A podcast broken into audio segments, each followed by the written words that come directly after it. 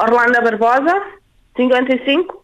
Eu sou de nacionalidade portuguesa e de naturalidade moçambicana. Portuguesa por, porque não me deixam ter a minha nacionalidade moçambicana, mas eu considero-me moçambicana. Uh, neste momento eu sou empresária. Tenho um restaurante e tenho uma loja de artesanato moçambicano. Um restaurante de comida de, de sabores moçambicanos e artesanato moçambicano. Por isso é que eu digo que me considero moçambicana e não portuguesa. Moçambicana portuguesa porque fui forçada a isso. Vive em Portugal há quantos anos? Há 42 anos. Estamos no mês da mulher, Orlando. De alguma forma, ser mulher eh, condicionou-a e se sim, como? Uh, Condicionou-me sim, num aspecto, pelo menos que eu acho que é relevante, não é? Uh, foi na altura em que eu tive, em que eu engravidei da minha primeira filha no qual fui despedida por ser mulher porque ia dar despesa ao, ao trabalho, é? à, à empresa. Porque ia ao médico, porque tinha que faltar mais vezes e fui mesmo despedida por isso.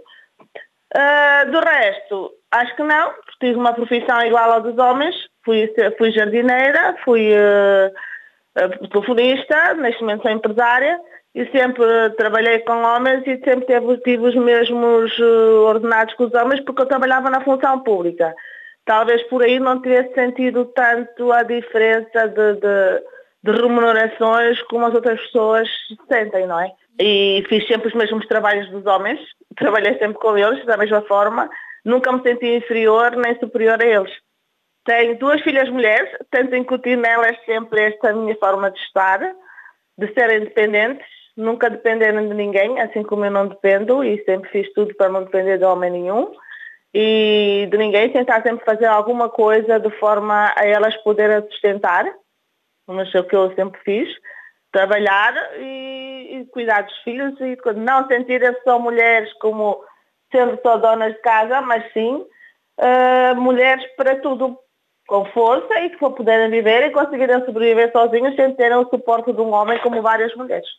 Nunca tive só um trabalho, mesmo quando estive desempregada, nunca estive só à espera do, do ordenado do meu marido.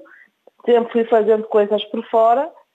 Agora resolvi abrir uma empresa, no qual sou eu a dona da empresa, não é? Sou, sou a cozinheira, sou a chefe, sou... até por isso fico prejudicada. Ah, até por isso fico prejudicada neste momento com os subsídios, porque sendo sócia gerente, sendo dos uh, Empresário em nome individual não tem direito a nada, pronto. Por isso, olha, uh, o que eu peço neste momento para o futuro é que essas coisas todas passem e que eu continue a fazer o meu trabalho, que é um projeto que eu acho que é inovador cá em Portugal.